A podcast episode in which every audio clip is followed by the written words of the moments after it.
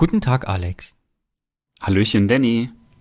Jetzt ist ja in ganz Norddeutschland Schnee und wir hocken hier in Köln, wo kein Tropfen gefallen ist. Sag mal bei Schneetropfen, nein, Flocken. Wo kein Flocken Schnee gefallen ist.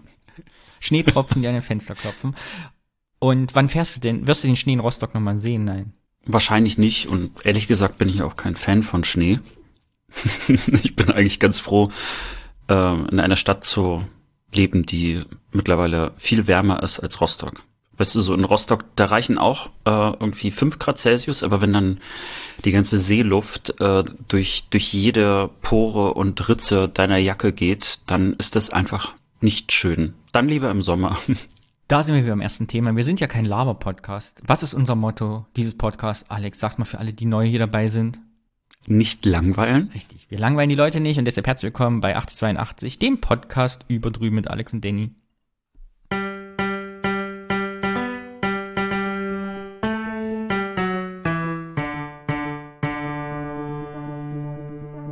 Alex, bevor wir zur ersten Rubrik kommen, die heißt das Feedback. Wir kümmern uns um unser Kollektiv, das uns wieder herzhaft geantwortet hat. Habe ich einen Aufruf, einen Appell an das Kollektiv. Oh, da geht der Jingle nochmal los, direkt vor Aufregung. das hat diesen Appell nochmal schön ja. äh, untermalt, finde ich. Alle, die uns jetzt hören, alle Hörerinnen und Hörer, ich habe einen Auftrag ans Kollektiv, das uns hier verbunden ist. Wir wollen ja mehr Hörerinnen, Hörerinnen und Hörer akquirieren. Das heißt, Hausaufgabe. Alex, auch für dich. Du hast auch eine Hausaufgabe. Jeder und jeder, der das jetzt hört, hat bis zur nächsten Folge die Pflicht, in den Auftrag, einen neuen Hörer oder eine neue Hörerin zu gewinnen, indem er oder sie davon erzählt, dass es uns gibt. Beiläufig, durch einen Twitter-Tweet, auf Facebook, wo auch immer. Ja, jeder muss das jetzt jemandem anderen erzählen. Was hältst du davon, Alex? Ich finde die Aufgabe sehr gut und für diejenigen, die nicht wissen, wo man uns so finden kann, was man so weiterempfehlen kann, 8082 Podcast auf Twitter, 8082 Podcast auf Instagram. Und wir freuen uns übrigens auch über Kommentare. Man kann auch schreiben, aber natürlich sind Audiokommentare auch viel geiler. Und jetzt werde ich direkt in dein entsetztes Gesicht schauen hier auf Zoom. Denn, Alex, wie ist unsere Telefonnummer, an der man uns Audiofeedback geben kann? Du weißt ja natürlich nicht auswendig. nee, aber weil, weil, sie steht in den? Show Notes. Wer jetzt Und, hier bei äh, Spotify ist und denkt, was zur Hölle sind Show Notes, ihr habt leider Pech. Na, so ganz nicht. Also man kann natürlich schon ein bisschen so runterscrollen und dann kommt auch ein bisschen was dazu. Echt? Ja. Okay. Aber es sind nicht wirklich Shownotes im Sinne von, dass man da auch direkt reinspringen kann und äh, zum Beispiel wichtige Kapitel wie den Bioort einfach überspringen kann. Bei Spotify gibt's Kapitel? Nein. Nein, das nicht. Selber schuld. Wir fangen an mit der ersten Rubrik, die heißt das Feedback. Haben wir Feedback bekommen? Wir haben Feedback bekommen. Ich fange an. Dein Kollege hat uns nämlich einen Intro-Vorschlag gebastelt, ist auf unseren Wunsch eingegangen und hat uns etwas gebaut, aufbauend auf unserem Klavier und das spiele ich jetzt mal vor.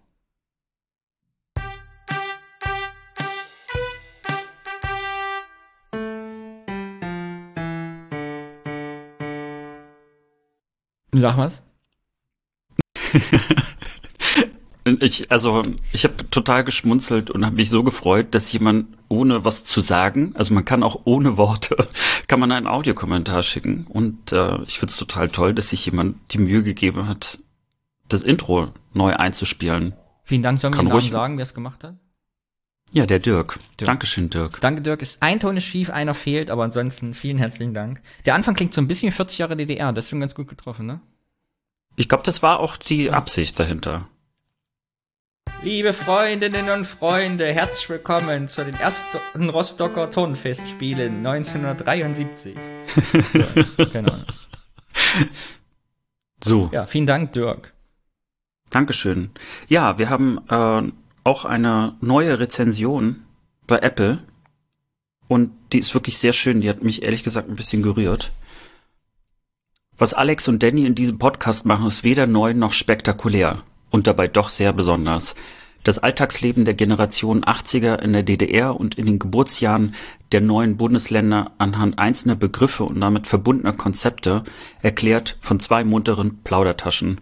Ich habe alle Folgen am Stück gehört und habe so oft gedacht, unmöglich, dass sie jetzt genau erzählen, was ich gerade gedacht habe. Jahre dachte ich, dass nur ich tote Oma mit kaltem Hund verbinde. Aber nein, diese Assoziation gibt es auch in 8082. Zwei Jungs, die im besten regional geprägten Hochdeutsch eine Lücke schließen im Diskurs zur Identitätsfindung junger Ostdeutscher in den Wendejahren. Und das amüsant, unterhaltsam und ohne zu labern. Ich warte gespannt auf die nächste Folge. Das Wort Plaudertasche habe ich seit Jahren nicht mehr gehört. Das ist aber wunderschön. Plaudertasche ist viel besser als Laberbacken. Bock auf eine Apfeltasche. So. Vielen Dank.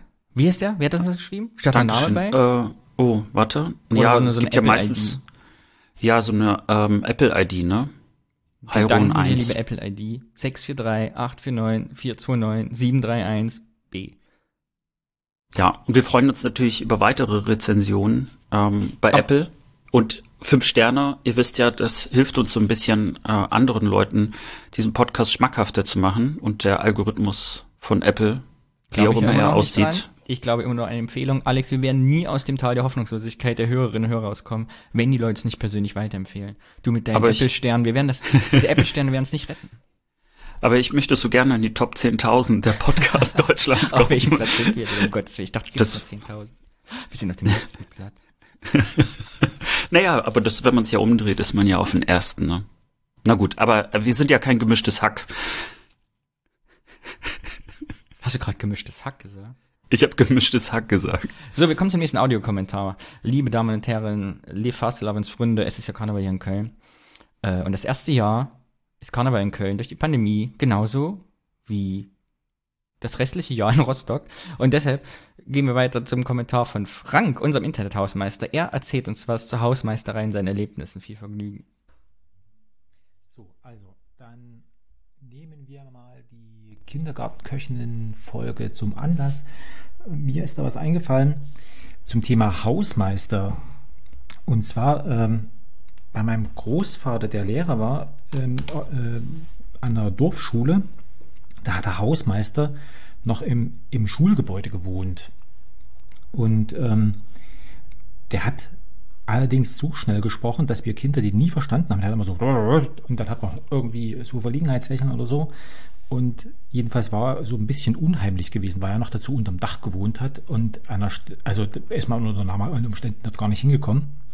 Aber jedenfalls der hatte ähm, auch, wie es halt auf dem Dorf so üblich war, Tiere gehabt. Also Schafe, Enten, ähm, Hühner sowieso. Und im Sommer, ähm, wenn keine Schule war, also war ja zu der Zeit mal irgendwie acht Wochen lang ähm, Ferien. Und da hat er, hat er dann die, die Schafe zum Beispiel, hat er auf dem Schulsportplatz äh, ähm, weiden lassen. Also hat den eingezäunt und hat die dann dort, dort äh, freigelassen unglaublich. Also und ähm, genau, also das war das, das war das, das Besondere und für uns Kinder war nie so richtig erkennbar, wann der nur irgendwie gearbeitet hat und wann er quasi in, in Freizeit war. Also der hat irgendwie ständig mit den Tieren da und, und äh, was gebastelt und war in der Werkstatt und was weiß ich alles irgendwie. Genau. Und um jetzt nochmal die Kurve zu kriegen ähm, zur äh, Köchin. Also dort war es tatsächlich so üblich, also das war der, die, äh, der Unterschied zu, zu dem, was wir in der Stadt gesehen haben, dass die dort an der Schule, ähm, die haben noch richtig gekocht. Also die, die hatten wie so eine Art, äh, also Großküche möchte ich sagen. Also hatten, hatten sie dort gehabt, dann haben für die, für die Kinder, äh, für die Kinder gekocht. Genau, jeden Tag irgendwie. Und dann äh, kam sogar, soweit ich mich erinnern kann, war das irgendwie so organisiert, dass auch aus den umliegenden ähm, Gebäuden dann äh, die Rentner und so weiter dann auch zum Essen kamen. Aber das möchte ich jetzt nicht so äh, beschreien. Da kann mich auch meine, meine Erinnerung täuschen. Aber so war das äh, damals mit den Hausmeistern und den Köchinnen, und es waren tatsächlich nur Frauen, ähm, in, in, den, in der Dorfschule meines Großvaters. Vielen Dank, Frank. Dankeschön. Gerne mehr Kommentare, Frank. Wir würden uns freuen. Zu jedem Thema. Du hast immer was zu sagen, das weiß ich. Mm, was ich total spektakulär fand, habe ich nämlich nicht mehr drüber nachgedacht, seit 25 Jahren, dass es ja wirklich acht Wochen Sommerferien in DDR gab und später nur noch sechs. Und ich weiß als Kind total, dass ich traurig war, dass es zwei Wochen weniger Ferien gibt. Habe ich total vergessen. Also, ich habe das auch nicht in Erinnerung. Ich habe viel mehr in Erinnerung, dass ich noch samstags zur Schule gehen musste. Oh ja, aber immer nur für zwei Stunden. Das hat sich überhaupt nicht gelohnt, weißt du noch? Also ich war erste, zweite Klasse, muss am Samstag mal raus, den ganzen Prozedere mit Anziehen, bla bla raus und dann für zwei oder drei Stunden ist man wieder heimgegangen. Also für mich hat sich Schule sowieso nie gelohnt. Das, das ist nicht nur für den Samstag gewesen. Ich glaube, die haben uns nur die zwei Stunden in die Schule geschickt, damit die Eltern mal zwei Stunden am Wochenende allein sein konnten. Ich glaube auch. Also meine Eltern Damit haben die das, neue glaube ich, schon genossen. machen konnten irgendwann auch. Man hat ja sonst nicht Zeit gehabt. Das wäre natürlich ein ziemlich perfider Plan. Ja. Gut. Danke, Frank. Äh, wer übrigens mich hören will mit Frank, wir haben letzt in seinem Podcast Teilnehmer bitte sprechen, heißt der, vier Stunden lang geredet und Bier getrunken. Vier Stunden. Ja, vier Stunden Abend bei mir im Atelier und er in Dresden und wir haben über Geselligkeit und Kunst gesprochen. In Zeiten der Pandemie. Ja, und es ist ein bisschen ausgeartet. Finde ich gut. Mensch. Nicht Ja, einmal geschnitten, komm. vier Stunden ohne Schnitt. Wir reden uns um Kopf und Kragen. Wahnsinn. Aber so ist das beim sprechenden Denken. Mm, aber noch was? Nein. Das waren die Kommentare. Vielen Dank. Wir freuen uns wirklich über Audios. Schickt uns eure Stimmen. Und wenn ihr nicht wollt, sagt uns einfach nicht euren Namen. Oder wie ihr sagt, verfremdet mich, dann machen wir so nicht Computerstimme draus. Hauptsache, redet. bitte redet mit uns. Talk to us. So genug Werbung dafür gemacht, dass die Leute uns Feedback geben. Jetzt kommen wir zur zweiten Rubrik und die heißt das Wort. Jedes Mal bringt einer von uns beiden ein Wort mit, das wir dann beide besprechen, ohne was dazu recherchiert zu haben, sondern einfach frei raus, unsere Gedanken, unsere Assoziationen dazu. Und diesmal kann ich wieder aufgeregt sein, denn du, Alex, hast ein Wort mitgebracht, von dem ich nicht weiß, wie es heißt. Und deshalb, bitteschön. Gott, ich bin aufgeregt. Sehr gut. Ich werde auch gar nicht lange drum herum reden. Okay, das war jetzt schon viel zu lang, ne? Okay, das, das Wort, das ich mitgebracht habe, ist Fotoapparat. Fotoapparat? Aha. Okay. Ja. Warum? Das geht dich überhaupt nichts an. Also. Ich Fang an, was das erste, was, was, was das erste, was du siehst, denkst. Das allererste, beim was ich sehe, ist mich im Plattenbauzimmer, in meinem Kinderzimmer. Und es gibt eine große Spielekiste aus Holz, die so beklebt ist mit alten Posterausschnitten. Und darin befand sich eine alte Minolta-Kamera, äh, die mal in meinem Familienbesitz in Betrieb war. Wir Kinder haben sie halt kaputt gemacht und seitdem hat sie nie funktioniert. Zweite Assoziation, mein Vater hat eine 8mm Kamera gehabt und es gibt ganz viele 8mm Filme von uns. Geht das noch? Geht Video auch als Fotokamera? Weil es ja ganz viele kleine Fotos sind. Und die dritte Assoziation war, dass ich mit 14 Jahren angefangen habe zu fotografieren und ein befreundeter, ein ein Vater eines befreundeten Klassenkameradin hat mir, weil ich sie fotografiert habe, eine Rollfilmkamera geschenkt. Aus sowjetischer Produktion, glaube ich. Und das war meine Mhm. allererste Kamera. Gibt es ähm, ein Foto, wo du sagst, das war das erste Foto, das dir gelungen ist und das du schön findest, auch heute noch? Hm, da muss ich drüber nachdenken, das weiß ich nicht. Ich bin. Das Das ist so eine fiese Frage. Ja, das war damals ja eine andere Zeit. Ich war ja, ich habe angefangen mit so 13, 14 zu fotografieren, genau weiß nicht mehr. Und dann, aber war es ja immer so, es hat ja alles Geld gekostet. Ich weiß ja, du hast so einen Film gehabt, entweder Kleinbild zum Spielen oder diese Rollfilm-Ding, die haben damals, glaube ich, schon 16 Mark oder so gekostet, war un, und dann waren ja immer nur zwölf Fotos drauf. Ich habe also sehr, sehr wenig fotografiert und dann habe ich ja auch nie die richtig entwickeln lassen. Und ich habe dann ja so einen Rossmann oder DM oder wie das damals hieß, keine Ahnung. Schlecker. Schlecker, stimmt, es gab Schlecker da hat man das ja abgegeben und hat ja gar keinen Einfluss auf das Entwickeln gehabt. Und ich habe die halt irgendwie so wiedergekriegt und deshalb stand eigentlich das Machen im Vordergrund und gar nicht so das Resultat. Und das erste, das aus Brauchbares rauskam, war dann so 99 mit 17, 18. Da habe ich dann so auf Fotoausstellungen da auch in Thüringen mitgemacht und so. Beeinflusst dich das heute noch, dass du begrenzt warst damals durch die Filme? Ja, ich habe ja viel als Fotograf gearbeitet und es gab ja diese wilde digitale Zeit, wo man ganz viele Fotos gemacht hat und ich habe mir später absichtlich Kameras gekauft, die langsamer waren, um da ein bisschen das wieder rauszunehmen. Weißt du? Also wenn man anfängt zu fotografieren und digital auf einmal hat man ja so viel Lust und Möglichkeiten und dann irgendwann merkt man, das bringt führt zu nichts und dann reduziert man sich wieder und macht wieder weniger Fotos. Also Ich habe, äh, ja, also wenn ich heute hast ja, wenn ich heute Porträts von Menschen fotografiere, versuche ich unter eigentlich, ich meine, ich habe ja auch Fotos von die gemacht, unter 50 Fotos eigentlich zu bleiben, weil danach kommt eigentlich nichts Brauchbares mehr raus. Also lieber vom Konzept her denken, sagen, das Foto will ich jetzt machen und das dann auch umzusetzen, statt zu versuchen, ein Bild einzufangen, also zumindest eine Porträtfotografie.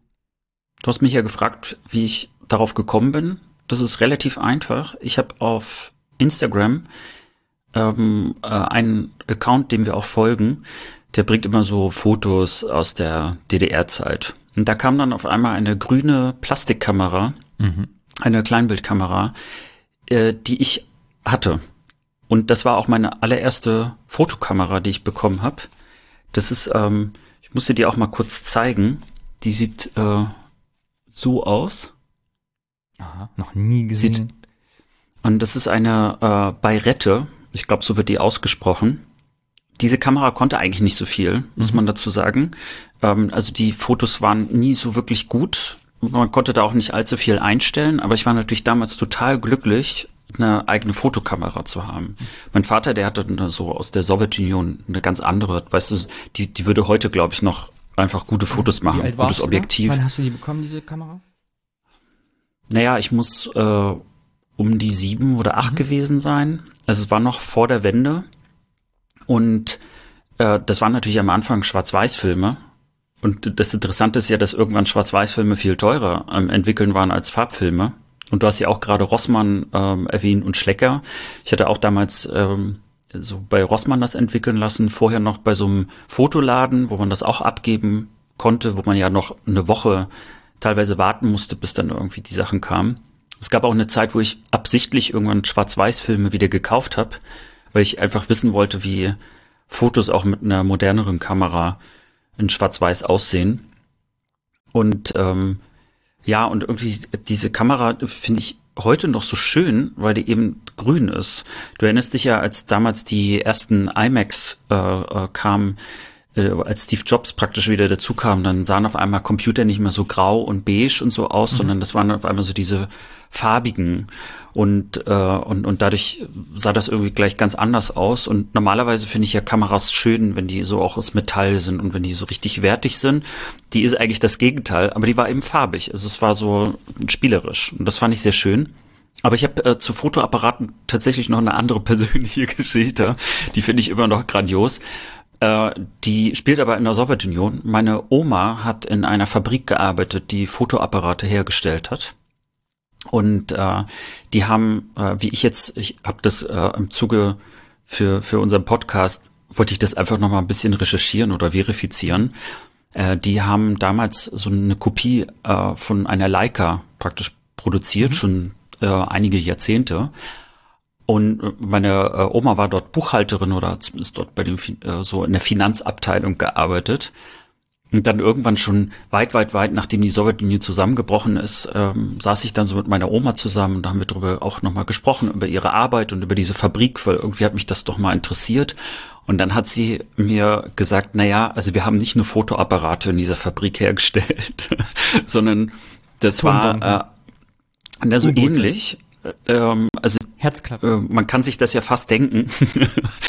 so, wenn man Fotoapparate herstellt, äh, das dort natürlich auch viel mit Optik und äh, Radar und so weiter zu tun. Also nicht Radar, aber äh, so Infrarotgeschichten. Und man hat dort fürs Militär mhm. eben auch so äh, optische Sucher etc., also praktisch für Raketen und für ähm, andere Sachen hergestellt. Und im Grunde genommen war das Ganze eigentlich ein Militärkomplex, der aber auch noch für privaten Gebrauch auch andere Sachen hergestellt hat. Und ähm, das ist mittlerweile kein großes Geheimnis mehr, aber als mir meine Oma das erzählt hat, war es wirklich so, als ob sie irgendwie äh, so nach über einem Jahrzehnt gedacht hat, jetzt ist es okay, das zu sagen. Weil das war natürlich damals total alles geheim. Und äh, sie hat aber trotzdem ein paar Jährchen gebraucht, um äh, dieses Geheimnis äh, also mir gegenüber zu äußern. Fand ich eigentlich auch ganz süß und gleichzeitig hatte ich das Gefühl, weißt du, so irgendwie der Sohn von äh, James Bond zu sein. Also nicht James, in dem Falle dann Jamie Bond, aber es hatte irgendwie gleich was Cooles in so einer Spionagefamilie zu sein. Du eine Spionagefamilie, meine Mutter war Rinderbesamerin, so schließt sich der Kreis der Arbeitstätigen, der Arbeiter, der Werktätigen. Ja. Ja, cool. Ja, was mir direkt noch eingefallen ist, ist, äh, ich musste an Max Gold denken. Der hat ja mal gesagt, mhm. sinngemäß in irgendeinem Buch geschrieben, dass man, äh, wenn man Fotos macht, möglichst viel Alltags, also es geht gar nicht um das Motiv, sondern das drumherum. Weil nichts wäre schöner, als 20 Jahre später ein äh, Fotoalbum aufzuschlagen und dann direkt zu sagen, ach guck mal, so sahen die Mülleimer 1993 aus. Und das fiel mir nämlich gerade ein, weil Fotoapparat äh, verbinde ich nämlich noch, dass wir kurz nach der Wende, meine, ich muss kurz überlegen, wann meine Schwester eingeschult worden ist, 88, 89, 90, 91, ja 1991, so eine relativ günstige, ich glaube aus dem Otto-Katalog, Festbrennweiten Kamera, wie man es damals so kannte, wo man den Film reinsteckt, die konnte nichts außer Auslöser und Blitz. So. Und damit sind halt die Fotos meiner Jugend entstanden, eigentlich ausschließlich mit dieser Kamera. Äh, was aber bedeutet hatte, dass sie also alle schlechte Qualität haben. Und das ist so eine Diskrepanz zu heute, wo ja alles fotografiert wird, gestochen scharf und auch jedes Detail, in aller Blödsinn, gibt es zum Beispiel von der Schuleinführung meiner Schwester halt noch 24 Fotos. Oder wenn ich auf mhm. Klassenfahrt war, gibt es 36 Fotos davon, von denen die Hälfte nicht geklappt hat, weil man ja mit 12, 13 Bock hatte, was zu experimentieren, was schiefgegangen ist. Und natürlich nicht die Dinger drumherum, sondern wirklich nur das, was man fotografieren wollte, was total schade ist. Weil ich habe letztens nochmal gedacht, mit meinen Eltern unterhalten, wie sah eigentlich unsere Plattenbauwohnung aus und wie das so ist in der Geschichte, es verschwimmt alles so ein bisschen. Und es gibt kein einziges Foto, nicht ein einziges, was diesen Plattenbauwohnung zeigt. Es gibt so mhm. von der Bescherung irgendwie zu Weihnachten mal zwei, drei Fotos und irgendwie mal, wie meine Mutter in der Küche steht, aber nicht, wo man sagt, ah, ich fotografiere jetzt mal den Raum. Weißt du? Es gibt mal ein Foto, wo die Tür zu sehen ist, mal ein Fenster, aber wie man es heute so macht, wo man irgendwo einzieht und sagt, ah, ich fotografiere, mach mal Bilder, sowas existiert halt nicht. Und vieles wird dir wahrscheinlich ähnlich gehen. Unsere eigene Vergangenheit entsteht halt nur aus Erzählungen. Es gibt kein Bildmaterial dazu. Und das ist so mhm. unterschiedlich zu heute. Wenn ich jetzt mein iPhone, warte, ich guck mal gerade, ich glaube, ich habe ja in den letzten fünf Jahren 17.000 Fotos. Ich kann halt alles bildlich wiederherstellen. Und das geht in der Zeit nicht. Und da geht sehr viel verloren. Und sehr viel wird natürlich auch verklärt, weil das in Erinnerung ja doch irgendwie mal anders ist als in echt. Wie geht's dir da? Wie ist deine Kindheit dokumentiert? Deine Jugend? auch sehr schlecht. Ne? Also ich, ich war auch immer so ein bisschen neidisch schon damals, wenn man so im Fernsehen gesehen hat, dass Leute äh, vor allen Dingen auch aus dem Westen schon äh, auf Film gebannt waren. Also weil es dort einige Leute schon gab, die irgendwie so eine Videokamera mhm. hatten. Die waren ja trotzdem noch sehr teuer, aber es gibt halt welche, die ihre Kindheit äh, in Bewegtbild festgehalten haben. Das gibt es bei mir gar nicht. Also bei mir ist sozusagen das höchste der Gefühle ein gutes Schwarz-Weiß-Foto und dann auch relativ wenig ich glaube, viel äh, für die damalige Zeit, aber im Grunde genommen einfach immer nur so kleine Ausschnitte.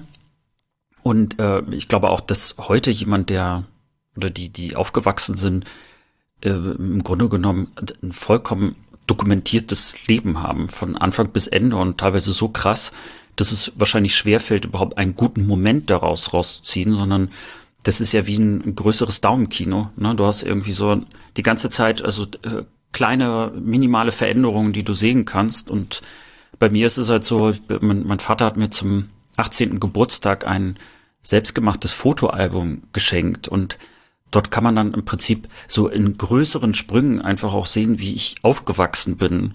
Aber es sind dann immer nur ganz wichtige Momente meistens, die dann eben festgehalten worden sind. Ne? Also sowas wie äh, in die Schule gekommen, aus der Schule wieder rausgekommen.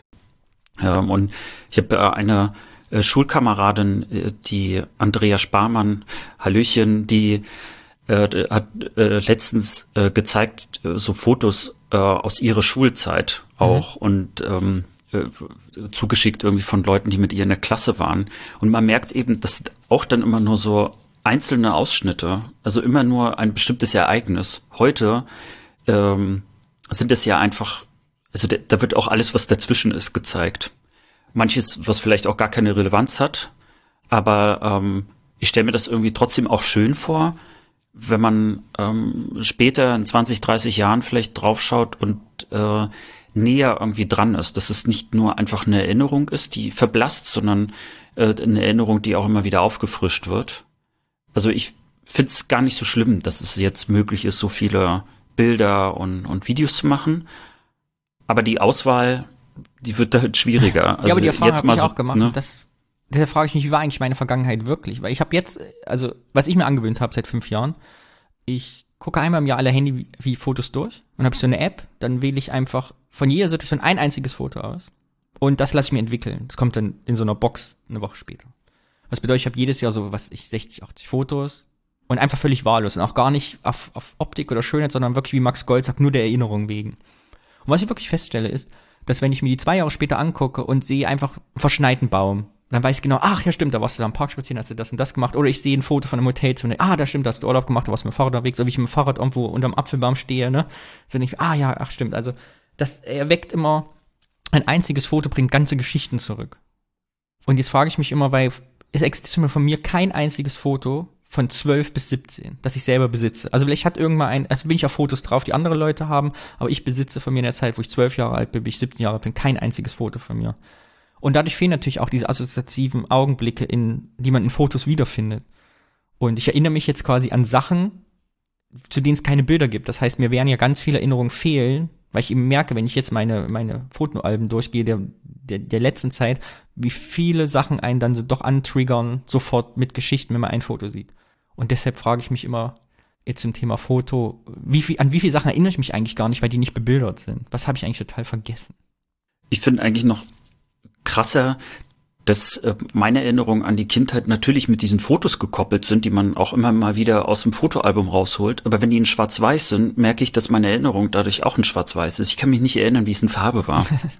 also es gibt so nur kleinere Aspekte, die sich so tief eingebrannt haben, wie zum Beispiel den Trabi, den wir hatten. Der hatte ein braunes Dach.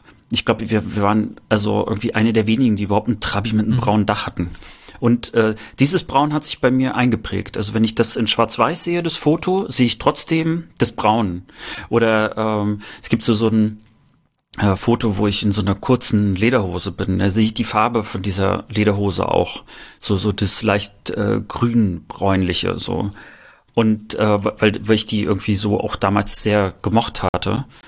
Aber äh, im Grunde genommen ist, äh, also auch die Farbfotos, die ersten, die dann kamen, die haben ja auch so, so ein ganz komischen Ton meistens. Das sind ja gar nicht die Farben, wie wir sie normalerweise sehen würden. Und äh, das beeinflusst irgendwie meine Erinnerung massiv, was das angeht. Wo wir gerade bei Hobby-Erinnerungsphilosophie äh, sind, was würdest du ad hoc sagen, warum wir bildhafter geworden sind? Weil ich überlege gerade nach der Wende, ich meine, so ein 36er Film hat vier Mark gekostet oder so. Wir hätten ja auch zwei Filme mit auf Klassenfahrt nehmen können. Haben wir aber nicht sondern nur ein. Aber es kann nicht die Frage des Geldes gewesen sein. Es muss ja offensichtlich damals nicht so wichtig gewesen sein, Bilder zu speichern. Heute dagegen haben wir das Gefühl, in jeder Situation müssen wir Bilder davon mitnehmen. Komisch, oder? Was meinst du, woran das liegt? Also es, es muss daran liegen, dass es so einfach ist und dass mhm. es so unbegrenzt ähm, sein kann. Also maximal der Festplattenplatz. Ähm, das heißt einfach dieses, äh, dass ich es kann, hat sicherlich zum, zu einer Verhaltensveränderung geführt. Ähm, das ist dann auch sich normalisiert, also ständig aufzunehmen. Sicherlich haben ähm, auch die Plattformen dazu beigetragen, die äh, dies erlauben, das auch zu veröffentlichen und darauf Reaktionen zu bekommen, die, die ja wiederum zu so einer anderen Schleife führen, ne? dass du eine Reaktion darauf bekommst. Ähm, also was sozusagen so bei uns vielleicht mal der Familienarm war, weil man mal wieder ein Fotoalbum rausgeholt hat und dann irgendwie darüber gelacht hat oder Geschichten dazu erzählt. Das gibt's halt so in Mikrodosen, dass du dann auf einmal so ein bei, ich sag jetzt mal, bei Instagram, selbst auf eine Story, kriegst du halt so ein Klatschen oder Herzchen oder äh, du kriegst dann wieder eine Push-Benachrichtigung. Also es passiert immer was. Es ist auch eine Form der Interaktion. Man spricht durch diese Bilder auch äh, und möchte eben auch ähm, sich damit auch in gewisser Weise auch ausdrücken. Auch wenn das für viele Leute und für mich am Anfang auch sehr irritierend war, weil das, was man dort ausdrückt oder zeigt, so gefühlt sehr banal ist. Aber für, für die Menschen, die das machen, ist es eben nicht banal. Es ist ja das, was sie gerade erleben, das, was sie gerade gesehen haben, ähm, das, was sie vielleicht gefreut hat oder was sie traurig gemacht hat. Und ähm, das ist, glaube ich, schon ein, ein Punkt, der, der dazu beigetragen hat. Aber natürlich, wie glaube ich, in jeder Generation gibt es immer irgendwas, was am Anfang ein bisschen übertrieben wird ich glaube, es wird sich auch ein Stück weit irgendwann normalisieren. Zum Beispiel hast du gerade gesagt, dass du dich erinnerst, dass du äh, diesen Baum dort mit Schnee gesehen hast. Ich behaupte, dass du trotzdem, du machst vielleicht viel mehr Fotos, aber du machst sie irgendwie bewusster. Ich glaube, viele Menschen, die drücken einfach erstmal auf den Knopf und entscheiden dann, ob das überhaupt für sie wichtig war oder nicht. Ähm, ja, aber so genauso also meine Schnappschüsse ne? eigentlich auch. Also ich trenne da komplett von der künstlerischen Fotografie zu Schnappschüssen. Also ich weiß schon, wenn ich Fotos mache, mache ich die nur, damit ich mich später an die Momente erinnere. Da gehe ich wirklich, nehme ich die Kamera in die Hand und mache wie so, tack, und dann egal was, selbst wenn es verschwommen ist, ist auch egal. Hm. Aber ich weiß, ah, ich bin an dem Tag über die Brücke gekommen, es war kalt, aha, das war schön, dann waren wir da und da essen, dann haben wir noch ein Bier getrunken. So, weißt du so. Hm. Aber äh, ganz kurz, weil mir das einfällt, ich muss jetzt einschieben, denn wie ist das zweite Motto dieses Podcasts, Alex? Sag das zweite Motto. Es gibt ein zweites Motto? Ja, wir haben einen Bildungsauftrag für junge Leute. Ach so. Gut, dass du mich dran erinnert Alex, hast. viele jüngere Leute, die ein paar Jahre jünger sind als ich, werden es nicht wissen und alle anderen werden sagen, scheiße, habe ich 25 Jahre nicht dran gedacht. Stimmt, so war das. Wie haben wir denn früher nach Klassenfahrten so Fotos getauscht? Ich habe keine Ahnung. Klar, wenn ich das Ich jetzt hab- sage, dann weißt du das sofort wieder. Wir haben die entwickelt mitgebracht und die Leute haben die Nummern der Fotos aufgeschrieben und dann hat man die zusätzlich entwickeln lassen und die Leute haben die dann bezahlt. Und manchmal hat man sogar auf die Fotos hinten drauf geschrieben, Stefanie hätte gern die 26, die 24, die 31 und Ja. die zweimal. Kannst dich erinnern? Ja, total. Äh, vor allen Dingen, das ist ja eigentlich der Klassiker auch überhaupt gewesen, äh, dass man sich die Negative zum Beispiel noch angeguckt hat und dann hat man die Nummern davon aufgeschrieben. So, und hat das praktisch nochmal in die Entwicklung gegeben, um das dann zu verdreifachen, zu vervierfachen oder so. Und dann hat man im Grunde genommen diese ganzen Stapel gehabt und dann äh, die, die Sachen verteilt. Du hast vollkommen recht. Ich hab, äh, das habe ich verdrängt. Filzstift und Papier war unsere iCloud. Was, was für ein mega Aufwand. Ich, also ganz ehrlich, das vermisse ich aber nicht. Ich finde es schön, äh, eben auch, äh, dass, dass vielleicht jemand ein, ein besseres oder ein schöneres Foto gemacht hat von der gleichen Situation und kann es direkt mit mir teilen. Also das Einzige, was mich doch ganz schön nervt, äh, und ich glaube, das geht ganz, ganz vielen Leuten so, ist dieses, wenn man auf Konzerten zum Beispiel äh, sofort die Leute hat, die dann die Handys zücken und alles aufnehmen und äh, wo sich ja auch mittlerweile immer mehr Musiker darüber beschweren. Ich will da gar nicht so äh, klingen wie so ein, so ein äh, Opa, der sich irgendwie über bessere Zeiten früher äh, sozusagen freut und, und äh, sozusagen die neue Zeit irgendwie verdammt. Aber da habe ich das Gefühl, das wird irgendwann auch wieder weniger werden, weil äh, es, ich, ich verstehe diesen Bedarf, den Moment irgendwie festzuhalten, weil das ist ja auch was sehr Schönes. Überhaupt also ein Konzert kann ja was sehr Schönes sein und dass man das irgendwie für immer festhalten möchte. Aber äh, ich finde trotzdem, es nervt, weil ich das Gefühl habe, dass die Menschen gar nicht mehr in dem Moment sind, sondern sich viel mehr darauf konzentrieren, den Moment festzuhalten, äh, anstatt also äh, diesen Moment wirklich komplett einfach zu spüren und, zu- und, und einfach auch die Hand zu befreien. Du bist, du bist wie so ein Facebook-Sinnspruchgenerator. Ich glaube, das hat Vor- und Nachteile. Also ich bin mir ganz, ich stelle mir vor, ich hätte von der ganzen Schulzeit in, in der Plattenbauschule äh, Fotos. Und zwar von jedem Tag oder jeden dritten Tag. Ich glaube, ich werde heute durchdrehen. Ich bin, glaube ich, ganz froh, manche Erinnerungen auch gar nicht mehr zu haben. Also ich habe die Schule nicht gemocht. Stell dir vor, ich müsste mir jetzt ganz viele Fotos der Schule angucken. Also ich habe ja Schule auch nicht gemocht. Äh, trotzdem glaube ich, dass es jetzt natürlich interessanter wäre, da mal wieder reinzuschauen, weil ich mit genügend Abstand auf diese Zeit auch gucken kann. Ja, die Dokumentation der eigenen Kindheit. Unsere Jugend besteht aus 36 Farbfotos und 20 Schwarz-Weiß. Na gut, manchmal ist es ja auch ganz schön. Jede Generation hat, glaube ich, ihre auch äh, ihre eigenen Bilder und und ihre ähm, Art und Weise auch festzuhalten. Also das wird, glaube ich, auch. Also, weißt du, so wenn man äh, äh, zurückschaut, ne, es gab ja irgendwann mal gezeichnete Bilder, dann gab es so dieses eine Foto, das in zehn Jahren gemacht worden ist, äh, wo man irgendwie gerade so noch so ein Gesicht äh, erkennen konnte, wo sich Leute noch extra dafür angezogen haben. Und dann kommt zum Beispiel dieses Foto, was glaube ich, auch ganz viele kennen mit so einem alten Telefon, das man dann festhält. Davon gibt es, glaube ich, drei Variationen bei mir, die, die bei drei unterschiedlichen Fotografen aufgenommen worden Aber ist. absurd. Warum hatten wir denn bitteschön eigentlich, ich meine, niemand von uns hatte Telefon in der DDR. Das war ein gesellschaftliches, gesellschaftlicher Missstand. Alle dachten, ah, Telefon. Und nur die von der Stasi haben Telefon. Und es gibt keine. Und man, wenn man anrufen will, ist teuer. Und das Ausland kannst du nicht, in BRD auch nicht. Und dann macht man ausgerechnet mit den Kindern Fotos am Telefon. Ist doch absurd. Ich habe auch so ein Foto. Jetzt muss man, ja, jetzt muss man aber sagen, ein Foto davon ist auch in der Sowjetunion aufgenommen worden und da gab es Telefone. Also meine Oma hatte, solange wie ich denken konnte, immer ein Telefon. Ja, aber deine Oma war ja auch in der Rüstungsindustrie tätig. Die hat, die hat, die musste angerufen werden, wenn mal wieder Linsen geschliffen werden mussten für irgendeine äh, Langstreckenrakete. Also das würde ich jetzt nicht als Maßstab gelten lassen. Was denn? Klingeling, klingeling, das Gorbatschow, wir brauchen Ihre Hilfe. Wahrscheinlich hat die immer schon so Schneeschuhe vor der Tür fertig gehabt, einen Rucksack, damit sie dahin laufen kann. Nee, nein, nein. Also, wobei ich jetzt äh, daran denken muss, dass ihre beste Freundin, äh, die hat in einer Firma gar nicht weit weg davon äh, gearbeitet, die hat einen Kassettenrekorder hergestellt, aber irgendwann habe ich mir dann so gedacht, hm, Wahrscheinlich waren die Kassettenrekorder auch nur so ein, so ein Abfallprodukt. naja.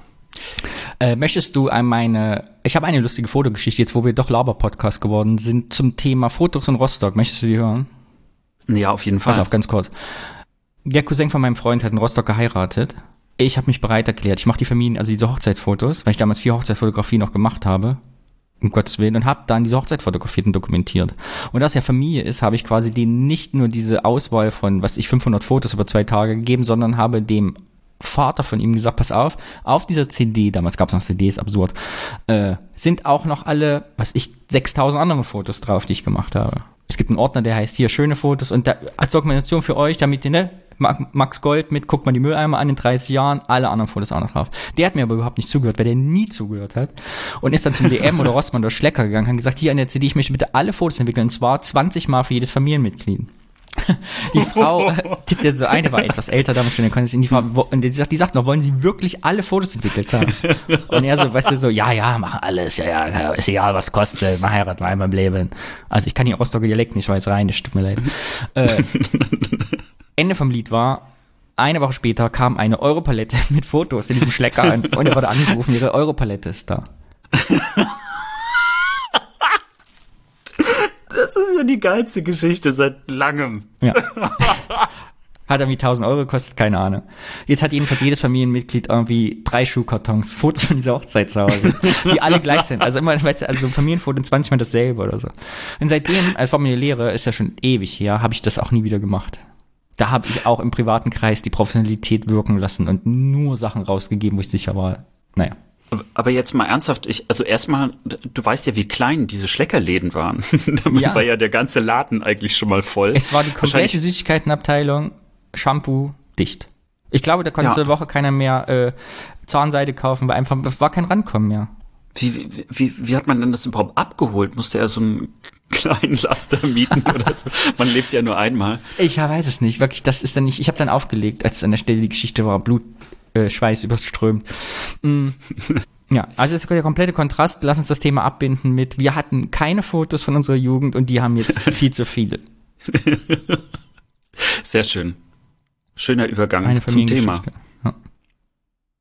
Dann sind wir schon bei Rubrik Nummer zwei und die heißt wie immer das Thema. Einer von uns beiden bringt ein Thema mit, zu dem er ein bisschen was rausgefunden hat und stellt es dem anderen vor und dann reden wir darüber. Also in diesem Falle weiß ich alles über das Thema und du noch gar nichts.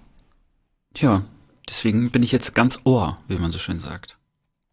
Ich musste ein Thema schieben, ich wollte eigentlich anderes machen, aber mein Interviewgast hat spontan abgesagt, deshalb kommt dieses Thema später. Und deshalb heißt mein Thema diesmal, Alex, halte ich fest, Scheitern. Scheitern? Scheitern an meiner eigenen Wahrnehmung, Scheitern am meiner These folgendermaßen. Ich habe doch beim letzten, in der letzten, vorletzten Folge gesagt, ich bin mir sicher, dass Radiosender im Osten andere Musik spielen. Kannst du dich erinnern? Na klar. Weil immer, wenn ich im Osten bin, denke ich, hä, hier läuft andere Musik im Radio. Und diesem Thema wollte ich auf die Spur gehen und bin grandios gescheitert. Erstens, weil sich niemand auf der Welt mit dem Thema, was läuft eigentlich im Osten und was im Westen, auseinandersetzt, offensichtlich. Und zweitens, ich glaube, ich Unrecht habe. Ich glaube, meine These hält der Forschung nicht stand. Es ist eine subjektive Einbildung. Es kommt mir so vor. Es ist Nostalgie vielleicht, vielleicht ist es auch Sozialromantik oder der Wunsch, dass ich doch noch Ostdeutsch bin oder jetzt Wessi bin, keine Ahnung. Ich fange vorne an. Ost- und Westmusik. Was denkst du eigentlich darüber? Denkst du, dass Musik, die im Ost im Radio gespielt wird, anders ist, als die im Westen ist? Und chartsmäßig? Nee, ich habe ja schon letztes Mal gesagt, dass ähm, ich da wirklich gar keine Ahnung habe, weil ich selber gar kein Radio höre. Ähm, aber äh, ja, also ich, es muss ja irgendwie Unterschiede geben, wenn man jetzt mal so kurz überlegt. Aber ist es an der Stelle bin ich mir nicht sicher, ist es wirklich noch Ost-West-Unterschied oder ist es vielleicht doch ein regionaler Unterschied? Weißt du, so in Thüringen ist es vielleicht wirklich anders als in Rostock. Pass auf, wir arbeiten das jetzt chronologisch durch. Ich habe ein paar Sachen gefunden und die arbeiten wir uns einfach im Zeitstrahl. Wir beginnen 1990. Es gibt einen Artikel aus der Stuttgarter Nachrichten von 2020 hier zum Thema 30 Jahre Wende. Und die hat ein bisschen was erzählt zur Musik direkt nach der Wende, zu den Charts in Ostdeutschland und wie die Unterschiede zum Westen waren. Und es ist ganz spannend, weil sie da schrieben, dass 1990 in den Ostcharts wesentlich politischere Lieder drin waren. Also zum Beispiel hatte die Band Rockhaus den Platz Nummer 1 1990 mit Wohin. Als Textprobe schreiben sie hier fetter Arsch, dicker Luxus, hochgestylter Macho, weit weg von dem, was damals war. Wo sind sie hin, die ganzen Träume, wo sind sie hin, sag mir wohin. Oder Platz Nummer zwei in den Charts 90 war die Gruppe Keimzeit mit dem Lied Irrenhaus. Ja, im Irrenhaus geht der Text folgendermaßen. Irre ins Irrenhaus, die Schlauen ins Parlament, selber schuld daran, wer die Zeichen der Zeit nicht erkennt. Ja? Oder Platz Nummer drei der Charts Karussell mit Marie. Auch eine Textprobe hier abgedruckt. Marie, die Mauer fällt, wir kommen uns näher und näher, die mit den Träumen, die mit dem Geld, die finden sich früher oder später. Ja. Was war zur selben Zeit im Westen Nummer eins der Charts? Charts. Ich, ich, äh, Matthias 1990, Reim ja? mit Verdammt, ich lieb dich. und Platz Nummer drei war I Promise Myself. Und Platz Nummer vier, du wirst nie erraten, wer 1990 Platz Nummer vier der Charts in Westdeutschland waren. Dr. Alban. Die Wildecker Herzbuben. Nein. Ja, Herzilein. Herzelein. Nein, ich darf nicht singen. Das kostet direkt GEMA, wir werden geblockt und Spotify schmeißt uns raus und Apple Podcast löscht uns für immer. Auf gar keinen Fall singen. Ne, so schlecht Nein, wie ich singe, Nicht singen. Ach ja, stimmt. Stimmt. wird die Tracker, die Tracker, die, die, die schlägt ja, also es an. war offensichtlich so, dass 1990 noch eine, äh, da Unterschiede gab. Ne? Gut, das ist ja irgendwie nachvollziehbar, finde ich. Genau. Und gleichzeitig natürlich auch, wenn du überlegst, äh, Rad Westernhagen mit Freiheit, ne? 1991 die Hymne, die ja wirklich erst 1991 rauskam, Wind of Change. Ne? Es war ja nie ein Wendelied, sondern kam ja wirklich mit Verspätung raus und ging ja eigentlich auch um die UdSSR. Genau, so hat das angefangen. Und in meiner Wahrnehmung ist das ja heute auch noch so. Andere Musik im Osten, andere im Westen. Aber meine These hält einfach nicht stand. Wir machen mal weiter. 1994 habe ich es gefunden. Und zwar vom Wissenschaftszentrum Berlin für Sozialforschung. Da gibt es eine Arbeit von Annette Spellerberg. Und diese Arbeit heißt Alltagskultur in Ost- und Westdeutschland, Unterschiede und Gemeinsamkeiten. So. Und aus dieser Arbeit habe ich jetzt ein Stück mitgebracht. Das lese ich einfach auch vor, weil es nur sehr kurz und äh, eh schon so geschrieben ist, dass man es vorlesen kann. Und zwar schreibt da Frau Spellerberg, in der ehemaligen DDR wurden internationale Trends nur zögerlich verfolgt. Insgesamt wurde stärker auf die Pflege volkstümlicher Musik geachtet. Auch in den Bereichen Schlager und Jugendmusik sollte sich deutschsprachige Produkte behaupten. Aufgrund technischer Rückstände in der Rock- und Popmusik, Klammer auf, Mischpulte, Klammer zu, ist dieser Versuch misslungen und der Import von Schallplatten ebenso wie einige Rockbands wurden geduldet. Als Erfolg können die Produkte der deutschsprachigen Liedermacher gelten, die auch im Westen beachtlichen Zuspruch fanden. Der Bereich der traditionellen Klassik erlangte internationale Anerkennung und wurde großzügig gefordert. Das Repertoire der Orchester in der DDR entsprach dem in Westdeutschland. Wegen der ideologischen Ablehnung von Kulturprodukten aus dem westlichen Ausland in der ehemaligen DDR, der volkstümlichen Ausrichtung der als insgesamt kleinbürgerlich gekennzeichneten Lebensweise, kann davon ausgegangen werden, dass traditionellere Strömungen wie Schlager und Blasmusik in Ostdeutschland höher im Kurs stehen.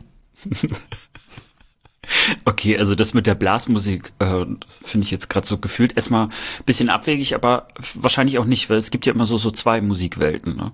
Also du hast ja eigentlich eher, eher so die die poppigere Musik und dann, äh, wenn man Richtung Volksmusik schaut, also was ich jetzt mit Blasmusik tatsächlich auch äh, irgendwie verbinde, dann gibt es da ja so so eine zweite Musikwelt, die ja auch enorm erfolgreich ist, also wo ja auch sehr viel Geld verdient wird und wo es auch sehr viele Hörerinnen und Hörer gibt äh, oder Zuschauerinnen und äh, man weiß davon irgendwie gar nicht so viel. Das ist wie so, so, ein, so, so eine, eine Art Darknet der Volksmusik.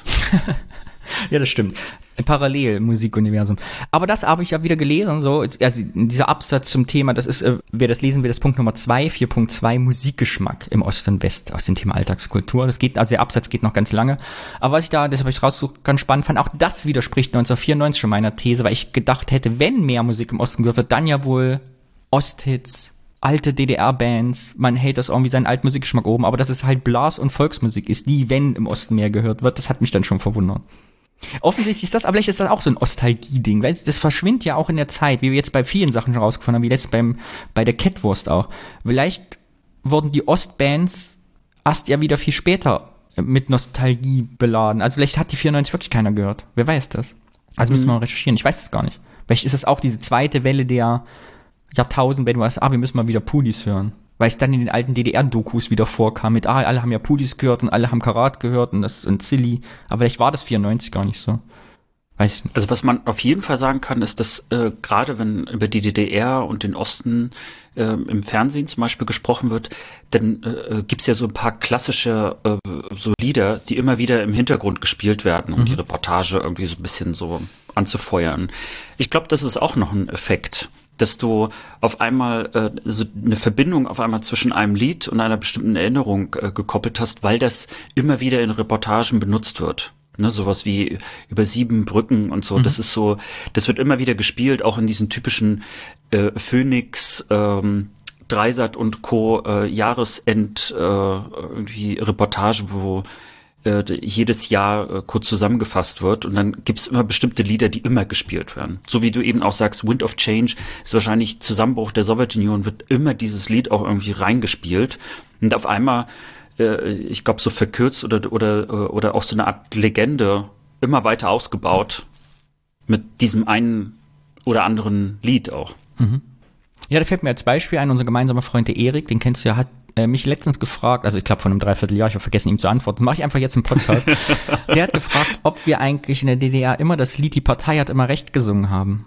Kennst du die Partei? Die Partei, die hat Na immer klar. recht, den Genossen, es bleibe dabei.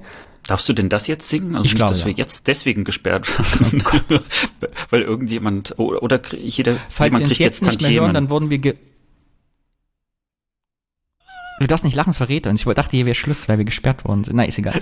Und das war ich nicht. Ich habe meinen Vater gefragt, der ja Lehrer war auch und durchaus ja dann dadurch auch im öffentlichen Leben irgendwie tätig, wo solche Anlässe gegeben hätte. Und er sagt, er wusste, dass es das Lied gab aber es wurde nie irgendwo gespielt. Also das war bekannt, auch in der DDR fand man das selber schon ein bisschen befremdlich, aber es war nicht so, dass dieses Lied halt überall präsent war oder zu Anlässen gespielt worden wäre. Äh, aber heute, wenn man die ganzen nostalgischen Sendungen ja guckt, hat man den Eindruck, dieses Lied wäre omnipräsent in der DDR gewesen. Ja, und ist es gar nicht gewesen. Also aber es wird immer verbunden Lied, mit SED ja. und äh, Jubelgesang ich, ich singe ja das Lied auch immer nur so eher aus Gag, ja. aber ähm, ansonsten habe ich ganz andere Lieder im Kopf. Also ich sag mal so, eins der offizielleren Lieder, die ich überhaupt im Kopf habe, ähm, was wir noch in der Kindheit als Jungpioniere gesungen haben, das ist zum Beispiel der kleine Trompeter, ich glaube, so hieß das. Und äh, das haben wir irgendwie ganz oft gesungen. Kenne ich nicht. So, ich glaube, das ist so ein ganz tragisches, ähm, äh, Gott, sie, siehst du, so, so viel zum Thema Erinnerung. Ich glaube, es ist ein tragisches Lied irgendwie äh, über so eine Art Partisanen äh, im Weltkrieg. So hat ein bisschen was Heroisches. Ich glaube, ich habe damals geweint, wenn ich das Lied gehört habe oder gesungen habe. Schickt mir ich auch ein kleines Buch. Mach mal die Show Notes. Wollen wir mal weitermachen mit dem Thema meines Scheiterns in der ost- und westdeutschen Musiklandschaft? Ja, gerne. 2003 hat Karl-Heinz Reuband an der Universität Düsseldorf geforscht und ein Werk geschaffen, das heißt Musikalische Geschmacksbildung und Generationenzugehörigkeit, Klassikpräferenzen im europäischen Vergleich. Eigentlich Klassik Wahnsinn. gar nicht unser Thema so für Radio, aber es gibt eine Grafik 5 und die Bildbeschreibung dazu und das lese ich mal vor. Denn die haben nicht eine Umfrage gemacht, was für Musik hören die Leute eigentlich und welche Musikrichtung mögen sie. Äh, lese mal ein kleines Stück vor aus Kapitel 4 Innerdeutsche und internationale Unterschiede. Möchtest du das hören, Alex? Naja, klar, raus damit. Die Unterschiede zwischen Ost- und Westdeutschland im musikalischen Geschmack sind nach dem vorliegenden Befunden insgesamt relativ gering. Die deutsche Volksmusik und Stimmungsmusik, da ist sie wieder, finden in Ostdeutschland zwar etwas mehr und die Rock- und Popmusik etwas seltener Anklang, aber die Unterschiede in jeder Alterskategorie und jeder Generation belaufen sich allenfalls auf plus oder minus 10 Prozentpunkte. Offenbar gelang es der DDR-Regierung nicht, ihre Bürger vom westlichen Einfluss abzuschotten und die musikalische Geschmacksbildung maßgeblich zu prägen. Zu sehr waren auch die Versuche einer derartigen Abschottung vergeblich, konnten die meisten DDR-Bürger doch auf die westlichen Rundfunk- und Fernsehsender zurückgreifen und taten dies auch. So zeigten Umfragen in der DDR, dass Westsendungen wie Disco 76 von 59 Prozent und die Sendung Musikladen von 51 Prozent der Jugendlichen gelegentlich oder häufig gesehen wurde. Klammer auf, Vergleich Fürster 1999, Kapitel 1, äh, Seite 139. Irgendwie so. Ich bin nicht hm. gut in Studien lesen. Verzeihen Sie mir. Auch die DDR-Musik blieb von internationalen Musiktrends nicht unberührt. So hatte es in den 70er Jahren auch DDR-Bands den Musikstil des Westens längst aufgenommen und eine eigenständige Rockmusik allerdings mit deutschen Texten entwickeln. entwickelt. Mit dem Aufkommen der neuen deutschen Welle Anfang der 80er Jahre verlor dann jedoch die DDR-Rockmusik immer mehr an Resonanz unter den Jugendlichen und der endgültige Wechsel zum Musikstil des Westens wurde vollzogen. Bevorzugt wurden nun aktuelle englische Rock- und Popmusik gespielt.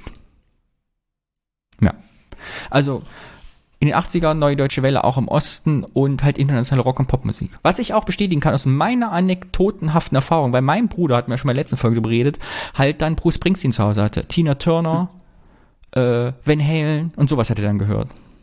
Ne? Als wir über das Westfernsehen äh, in den Folgen davor äh, mal gesprochen hatten, da hatten wir ja auch kurz angerissen, dass es natürlich auch Radiosender gab, die man ja empfangen konnte, selbst in sozusagen in den sogenannten äh, äh, Teil der Ahnungslosen, das es ja so nicht wirklich gegeben hat. Und äh, zum Beispiel bei uns in Rostock waren auch dänische Sender auch zu hören, weil es einfach schon so nah dran war. Das heißt, auch da konnte man natürlich ähm, westliche Musik hören und wir haben das häufiger auch gemacht, also vor allen Dingen Mittelwelle. Ich weiß gar nicht, ob Leute hier noch Mittelwelle kennen. Äh, das ist was anderes als Ultrakurzwelle. Und anders als Dauerwelle. ja. Es gab sogar, ich hatte, äh, in meinem Radio gab es sogar noch Langwelle. Und das war immer ganz faszinierend. Ja, das waren diese alten, kennst du noch die alten Röhrenradios, da konnte man Polizeifunk mithören. Kannst du also dich erinnern? So alt, so alt war jetzt mein Radio nicht. Wir hatten kein Röhrenradio zu Hause, wir hatten so ein Ding zum Drehen. Wo links und also, rechts dieser Balken so. Nee, es ist, ja, also ein Balken hatten wir auch, der sich bewegte, aber es war jetzt nicht, also so, so ein alter Kasten, sondern das war schon ein modernes äh, Ding, so in braun, so, also so mit Kassettenrekorder, den man auch tragen konnte. Und das da kann nur ein alter halt Ostdeutscher sagen mit, es war ein sehr modernes Ding, in braun. In grau und braun. Also wir hatten so ein altes Röhrenradio und da konnte man Polizeifunk hören, weil du konntest diese Wellen, die später verboten worden sind, da noch mit empfangen, weil das noch Vorkriegstechnik war. Keine Ahnung. Alex, Jetzt ist jedenfalls, ich habe von dieser Grafik 5 gesprochen in diesem äh, Machwerk. Und da siehst du, ich zeig das mal hier, ich habe Papier ausgedruckt, mhm. ich halte das mal hin. Die haben wirklich eine Umfrage gemacht, Oldies, Ost-West, Pop, Schlager, Rock, Klassik, Musical, Volksmusik, Jazz, Blues, Blasmusik, Oper, Punk, Heavy Metal. Und tatsächlich, wenn man sich dieses Balkendiagramm anguckt, siehst du ganz geringe Abweichungen in Ost und West. Das heißt, die Leute haben je nach Altersgruppe exakt denselben Musikgeschmack. Lediglich bei Schlager geht in Volksmusik geht's wirklich im Osten so ganz leicht nach oben, aber wirklich nicht signifikant, wirklich nur so ein bisschen. Ja.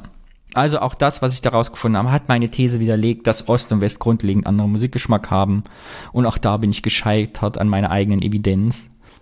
Wobei es ja kein Scheitern. Ich, also wir sprechen ja häufig über die meine Unterschiede. These, ich werde meine These gleich, es geht ja noch weiter, wir sind ja erst im Jahr 19, irgendwann sind wir 2003. Ich werde meine These gleich zu Grabe tragen. Oha, ich, ich dachte, sie wäre schon zu Grabe getragen. Das wird noch viel schlimmer. Du hast ja von Anfang an gleich gesagt, Scheitern. Ich dachte auch, das Thema wäre Scheitern, aber es ist ja eigentlich Ost-West-Musik. Ne? ja, ja, Scheitern an mir. Ich weiß nicht, wie das Thema heißt. Braucht keinen Namen. Das Thema ohne Namen. Wir sind jetzt im Jahr 2020. Und 2020 hat anlässlich des 30-jährigen Mauerfall-Jubiläums dieser, kennst du dieser, diese Online-Musikplattform? Ach, dieser, dieser, ja. Wie spricht man das richtig aus, wenn man nicht Thüringer ist? Bitte einmal sagen. Deza. Deza. Hat seine Statistik öffentlich gemacht. Und zwar Ost-West. Was hören eigentlich die Ossis, was hören die Wessis?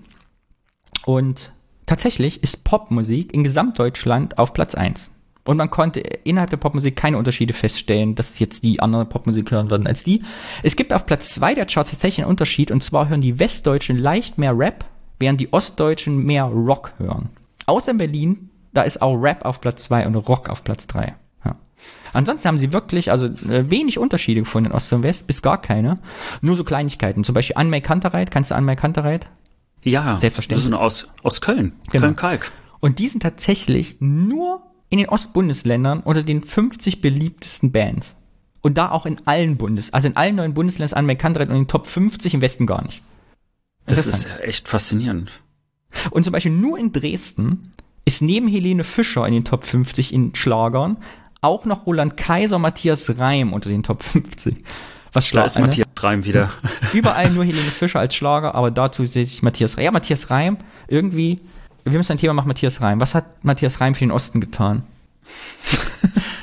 Seit das, das ist das einzige meiner Recherche, was sich durchzeichnet, mhm. ist seit 1990 Matthias Reim. Es gibt ja wirklich so kuriose Geschichten, ne? so wie wir äh, letztens, wo wir über die Namen gesprochen haben, äh, irgendwie in Sachsen Kurt so viel beliebter mhm. ist als in allen anderen Bundesländern, wo man sich wirklich fragt, so, was, was kann jetzt der Grund sein? Also was hat sozusagen die, diese, diese Schwelle überschritten oder wer hat diese Schwelle überschritten, dass diese Unterschiede auf einmal entstehen? Also ob das auch vielleicht irgendwelche historischen Ereignisse waren, weißt du, so irgendwie ein total grandioses Konzert, also um mal jetzt auf die Musik zurückzukommen. Ich habe zum Beispiel mich auch immer gefragt, warum meine Eltern in den Schallplatten was von Udo Jürgens hatten. Die haben eigentlich Udo Jürgens gar nicht so oft gehört. Also ich kann mich eigentlich gar nicht erinnern, dass sie Udo Jürgens gehört haben. Ich habe immer heimlich diese Platte gehört und dazu gesungen, weil meine Eltern nicht da waren. Also als ich sozusagen anfing, ähm, äh, allein sein zu dürfen in der Wohnung für ein paar Stunden, da habe ich dann immer ganz laut Udo Jürgens angemacht. Ich gebe es jetzt zu. Aber bitte mit Sahne.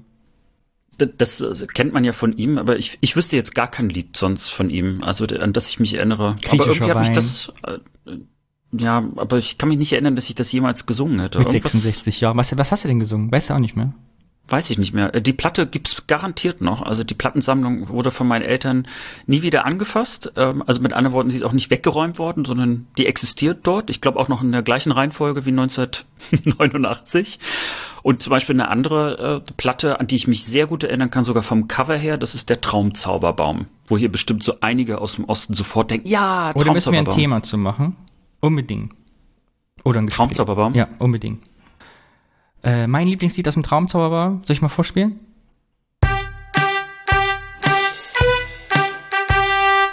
So, das spielen wir jetzt immer ein, wenn es weitergehen muss, wenn wir ins Labern kommen, wie jetzt. Das ist der Laber. Alert. Laber ich komm, Das ist so ein bisschen fast wie bei TV Total mit Stefan Rahm, weißt du, so schön auf den Button drücken. Genau. Und wir sind jetzt im Jahr 2020 angekommen. Dieser steht keine Unterschiede zwischen Ost und West fest. Das heißt, meine These, dass die Ostdeutschen alles andere Musik hören, ist ja eigentlich fast schon widerlegt, wenn es nicht meine These natürlich noch gäbe, dass es im Radio stattfindet. Ich höre immer Radio, wenn ich in Osten fahre und denke mir, das ist doch was anderes. Aber dieser ist ja jetzt Internet. Und es gibt keine Daten für 2021. Und deshalb halte ich fest, hat das Institut für Musikforschung Zollstock, das ich gegründet habe, Recherchen betrieben, Statistiken, Analysen mit einem mehrere hundertköpfigen Team daran gearbeitet, für 2021 ein Statistik auszuwählen. Und was habe ich gemacht? Ich habe, es gibt beim WDR 2, äh, kannst du rückwärts suchen, die Songs, die gespielt worden sind. Und das geht auch beim MDR. So. Und ich habe Sender miteinander verglichen. Man muss ja gucken, was spielen die für Musik, diese Vollformatprogramme, ne? Und ich habe MDR Jump rausgesucht, was mhm. ungefähr, würde ich sagen, von der Musik aus bei WDR 2 entspricht. Und dann habe ich verglichen MDR Thüringen, was so Oldie-Radio ist, mit WDR 5, was ja auch so Oldie-Radio im Rheinland ist. Und da jeweils die Rückwärtssuche angeschmissen und nach Unterschieden gesucht.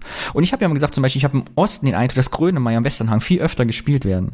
Habe also nach Westernhagen Grönemeyer Songs gesucht in diesen Radiosendern rückwärts so im letzten Monat. Ja, was haben die im Februar, Januar, Februar gespielt? Und tatsächlich ist Grönemeyer viermal auf WDR 2 gelaufen und Westernhagen auch viermal und tatsächlich auf MDR Thüringen, WDR 5, äh, MDR Thüringen und äh, MDR Jump nicht ein einziges Mal. Es ist genau das Gegenteil rausgekommen, dem ich vermutet habe. ja? Gleichzeitig, das Einzige, was ich, ich habe ein bisschen, ne, ein paar Stichworte eingegeben, das Einzige, was im Osten natürlich ist, ein bisschen mehr Ostrock wird gespielt. Also Karat und äh, wird im Westen Pulis gar nicht gespielt, kommen aber auch im MDR selten vor in diesen Oldie-Radios. Nicht so, dass die jetzt 28 Mal am Tag alle Nummern von Silly spielen. Also ich bin vollkommen widerlegt worden, meine eigenen Recherchen haben mich vernichtet, meine These. Und das ist alles, was ich zum Thema sagen kann. Ost- und Westdeutschland ist in Sachen Musik zusammengewachsen und alles, was den Unterschied macht, ist reine Ostalgie. Aber ich finde es schön, äh, weißt du, in der Wissenschaft geht es ja auch nicht darum, seine eigene These zu belegen, sondern auch das Widerlegen der eigenen These äh, gilt genauso als erfolgreich. Ist zwar jetzt emotional natürlich nicht so schön. Ich muss alle meine 100 Angestellten von meinem Forschungsinstitut Köln-Zollstock jetzt in Kurzarbeit schicken. Das ist natürlich das Weil unser Tragische. Forschungsauftrag erfüllt ist. Ja gut, irgendwann muss ja auch mal ein Ende sein. Hast Zum du Beispiel Fragen mit dem Thema. Thema? Nein, vielen Dank. Ich glaube, alles ist bisher beantwortet worden. Aber es war ein, sehr schönes Thema. Und ich würde auch mal, ähm, das Fazit, das man ja daraus ziehen kann, ist eben, dass an der Stelle kein Ost-West-Unterschied mehr stattfindet. Ähm, das mit dem Rap, das fand ich jetzt aber trotzdem nochmal interessant. Aber da gibt's ja andere Podcasts, die das ja viel besser beleuchten können. Ähm, zum Beispiel die, die Cool Kids. Die haben, glaube ich, sogar gerade ähm, aktuell sich auch mit, mit Musik beschäftigt, aber aus einer anderen Richtung. Die sagen nämlich nicht, wie Musik gehört wird in Ost und West, sondern äh, die beschäftigen sich damit, ob die Musik, die gemacht wird, nach der Wende eigentlich eine andere ist mhm. und äh, stellen also zum Beispiel äh, Bands, die auch aus dem Osten kommen, äh, vor, also junge Bands, also die richtig jung teilweise noch sind. Genau, und da möchte ich ein zweites Thema. Es wird jetzt Leute geben, die werden das hören und sagen, da fehlt mir ganz groß viel, das stimmt alles nicht. Mir, mir fehlen ganz viele Aspekte, weil ich würde gerne ein zweites Thema anschließen irgendwann, weil ich letztens äh, beim Fernsehpodcast äh, gehört habe, wo ich Stefan Schulz, wo ich ab und zu zu Gast bin, sagte, äh, oder wir uns unterhalten haben zum Thema Kultur und es so Ost-West-Bands gab und er kam auf Subway to Sally. Kennst du die? So eine Ost- Ost-Tour-Band die im Osten quasi und bei Thüringen jeder kennt, aber hier halt niemand. Und ich glaube, es gibt so regionale Bands, die man halt nur in seinem eigenen Bundesland oder darüber hinaus kennt. Und da gibt es ja auch große Ost-West-Unterschiede, was für Bands im Osten gut sind, wie Keimzeit zum Beispiel, kennt ihr, glaube ich, im Rheinland niemand, obwohl sie ja auch in der Nachwendezeit erfolgreich auf Tour sind. Und das ist natürlich mal ein ganz anderer Aspekt, also Live-Musik, genau. Musik machen, wie du sagst. nee, ich bin halt sehr schlecht in Musik wie ich ja schon mal erwähnte, bin ich ganz froh, dass es sowas wie Spotify und künstliche Intelligenz gibt und Musstest du singen Musik reinspielt. Musstest du früher singen im Musikunterricht? Ja, neues Thema. Machen wir nächstes, nächstes, nächstes Mal. Nächste Assoziationskette heißt hm. Singen im Musikunterricht. Bitte aufschreiben. Ich bin froh, dass es davon keine Fotos gibt. ja, ich glaube, die Fotos wären nicht das Problem, sondern einfach die Aufnahme davon, wenn es sowas gegeben hätte. Allein wegen der Erinnerung meine ich. Weißt du, dass man das Foto anguckt und denkt, ach du meine Güte, wird einem heiß und kalt. Das ist, das ist so wie Gedichtaussagen vor der Klasse. Oh, das konnte ich ganz gut. Ich habe beides gehasst. Also ich hätte niemals gedacht, dass ich irgendwann mal auf Bühnen präsentieren werde vor Publikum. Das, also das hat sich nicht vorgezeichnet. Meine Damen und Herren, begrüßen Sie unseren nächsten Guest Speaker hier auf der International Conference for Telecommunication Europe. Hier ist Alexander Derno und er referiert für Sie den Zauberlehrling. Und er muss dieses Gedicht vortragen. Ich habe ja als äh, äh, Faust mal im Schultheater gespielt. Echt? Ja, und äh, das ist lustig, weil ich dort natürlich den Osterspaziergang mhm. aufsagen musste. Das bedeutet also, das, was ich zweimal sogar schon in der Schule machen musste, den Osterspaziergang aufsagen und das gehasst habe, habe ich dann auf der Bühne gemacht und dort war das total fein für mich und schön. Thema für nächstes Mal. Also nicht nächstes Mal, aber irgendwann nächstes Mal. Ja, wenn du geredet hast, habe ich kurz überlegt, ob ich noch Zitat aus dem äh, Osterspaziergang hinkriege. Ich schaffe es aber nicht mehr. Irgendwas mit niedrigen Decken und dunkle Gemächer und Frühling naja. Ich bin ganz schlecht im Zitieren und auch äh, wiedergeben, wenn ich es nicht mehr brauche. Bei mir wird das sofort gelöscht. Moment, Alex, muss das einspielen, Sekunde? Wir kommen ins Lava. so, leider reden wir wieder viel zu viel. Ich habe den äh, Notfalljingle eingespielt. Ja, äh, ich habe jetzt auch Bock auf die nächste Rubrik. Ich nee, ich habe nicht nur Bock, ich habe sogar richtig Doppelbock. Und damit leiten wir auf unsere dritte Kategorie. Halt, stopp, bevor du was sagst. Bevor du was sagst. 90 Prozent aller Hörerinnen und Hörer auf Spotify, die keine Kapitelmarken haben, schalten jetzt immer ab, weil sie denken, wir reden über Bier. Aber das tun wir gar nicht, nur am Rande, weil wir reden über ostdeutsche Kleinstädte wo das Bier herkommt. Also wenn ihr das hört, schaltet bitte nicht ab, bleibt einfach dran. Bitte. Ja. Und das lohnt sich auf jeden Fall. Bitte. ja, und diesmal bist du dran und hast uns ein Bier mitgebracht. Zu der Kategorie ja. Bierort. War das überhaupt? Der Bierort. Ist irgendwie schön mit der Fanfare, aber es fliegen einem die Ohren raus. Ja, ich glaube auch, wir müssen, äh, wenn wir so weitermachen, dann die Kategorie ändern von äh, Tagebücher zu Comedy. Okay. Dann Liebe wir sozusagen Hörer, die ihr jetzt zuhört, ich verspreche euch, das mit dem Soundboard hier ist eine einmalige Angelegenheit. Ab nächstes Mal wird es keine eingespielten Geräusche mehr geben. Entschuldigt bitte, ich bin heute sehr gut gelaunt, weil die Sonne scheint. Kommt nicht wieder vor. Statt gemischtes Hack, gemischtes Pack. Darf ich äh, mein Bier schon aufmachen? Ja, bitte, lass uns erstmal das Bier aufmachen und ähm, ja, es heißt Doppelbock Schlossbräu. Was riech mal dran? Oh, riecht schon sehr bockig. Sehr getreidig. Mhm. Jetzt klingt es doch, als ob wir. Rotbräunlich, ne? Farbe? Ach, du trinkst aus der Flasche. Ich trinke wieder mal aus der Flasche. Ich möchte halt keine Gläser schmutzig machen. Haben wir eigentlich schon mal drüber geredet, dass die Ostdeutschen ganz oft warmes Bier trinken? Ja, du hattest es schon mal erwähnt und ich finde das immer noch ziemlich komisch. Aber haben wir noch nicht ausgearbeitet, das Thema müssen wir mal machen. Soll ich mal vorlesen, ja. diese Flasche, was hier steht? Ja, bitte, Doch. und dann auch von wo das kommt, damit du schon mal gleich auf den Ort hinweist. Zwei weiße Ziegenböcke, die Kopf an Kopf gegeneinander rennen, auf grünem Etikett Doppelbock Schlossbräu, gebraut und abgefüllt in der Brauerei Fürstlich Drehner. Was 7,4 Prozent hat das? Ja. Ach je. du solltest also nicht so schnell trinken. Ja, sehr schön. Du hast ja äh, gerade hingewiesen, ist übrigens sehr, sehr lecker, muss ich sagen. Hm. Also Ein bisschen Sprit. Sprit. Ich mag mich an dem, Bock, an dem Bocken ja nicht, dass sie ja schon so, also so schnapsig wären durch den ne, Alkoholgehalt. Ich weiß das Fachwort nicht. Ja, aber bevor wir über das Bier und die Brauerei sprechen, sprechen wir doch mal erstmal über Fürstlich Drehner. Noch nie gehört. Und ja, ich musste auch erstmal recherchieren. Äh, was glaubst du nur, in welchem Bundesland das ist? Drehner klingt sehr. Oh, jetzt muss ich. Ent Drehner. Ich würde sagen Sachsen-Anhalt. Okay, nicht, verrat's noch nicht, aber das kommt gleich in den Eckpunkten. Also nicht Sachsen-Anhalt. Ich, ja, es ist nicht Sachsen-Anhalt. Und ähm, ich muss sagen, schon mal gleich als Ankündigung, weil ja äh, die Leute immer so gerne abschalten, dass es gibt danach noch eine Geschichte über einen Martin.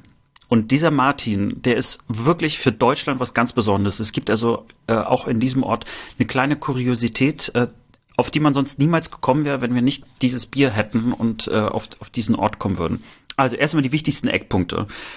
Äh, Fürstlich Drehner ist seit 1999 eingemeindet und damit nur noch, in Anführungsstrichen, ein Stadtteil von Lückau. Und Lückau liegt in Brandenburg im Landkreis Dahme-Spreewald. Man sagt auch Niederlausitz dazu. Ich kenne jemanden, der in Luckau wohnt. Dann weißt du im Prinzip, wo Fürstlich Drehner liegt. Mhm. Und äh, da du ja so eine, ich weiß nicht warum, aber du liebst ja Postleitzahlen, deswegen habe ich dir die auch gleich mitgebracht. Das ist nämlich 15926. Mm, das ist eine schöne Postleitzahl. Ich hatte, ich habe gehofft, dass du sagst, dass du das sagst. Ja, und äh, mir ist aufgefallen, dass es äh, gerade mal 25 äh, Minuten mit dem Auto entfernt ist von dem äh, Geburtsort äh, meines Vaters, Altdöbern, äh, weil die Lausitz und überhaupt so diese ganze, äh, das ganze Gebiet hat was mit meiner Verwandtschaft auch zu tun. Meine Uroma hat auch in äh, Senftenberg äh, äh, sehr, sehr lange gelebt und ja, das hat so ein bisschen damit zu tun. Ja, Fürstlich Drehner, knapp 300 Einwohner, ist nicht wahnsinnig viel und Mal zu der Geschichte von Fürstlich Träne. Man hört ja raus, dass da irgendwie auch eine Geschichte ist. Also im 15. Jahrhundert erstmalig erwähnt, auch als Drehna und äh, dann später dann irgendwann auch zu Fürstlich Drehna geworden, war auch ein Rittergut eine Zeit lang und 1521 äh, hat die Familie Minkwitz äh, diesen Ort übernommen und dann angefangen da zum Beispiel auch so ein Wassergraben ums Schloss zu bauen und Wehrtürme errichtet. Aber apropos Minkwitz, dieser Name, dieses Adelsgeschlecht, nämlich ein mitteldeutsches Adelgeschlecht, ist heute noch aktuell als Familie. Sagt dir der Nachname Minkwitz irgendwas zufällig? Ich kannte mal jemanden, der Minkwitz hieß, mit dem habe ich mal zusammengearbeitet, aber ich glaube nicht, dass der mit dieser Familie zu tun hatte. Aber vielleicht doch. Vielleicht doch, aber äh, auf die Person, die ich hinweisen möchte, ist Barbara von Minkwitz. Nee, die kenne ich nicht. Die ist Rechtsanwältin und sie ist auch eine TV-Rechtsanwältin. Mhm. Und ich weiß, was du denkst, aber es ist nicht Barbara Salisch. ähm, sie hat nämlich bei RTL äh, äh, das Familiengericht gemacht von 2002 bis 2007 und Anwälte im Einsatz bei Sat1 von 2013 bis 2015. Ich, ich war völlig perplex, das war ja so eine scripted Reality-Geschichte. Mhm. Anwälte im Einsatz Rate, wie viele Folgen es davon gab? 630. Na okay, jetzt wirkt es natürlich weniger spektakulär, aber es sind 475 Folgen gewesen oh. von Anwälte ja, im ich, Einsatz. Ich hätte gedacht, dass ich wollte eine absurd hohe Zahl nennen, aber sie ist ja gar nicht so absurd.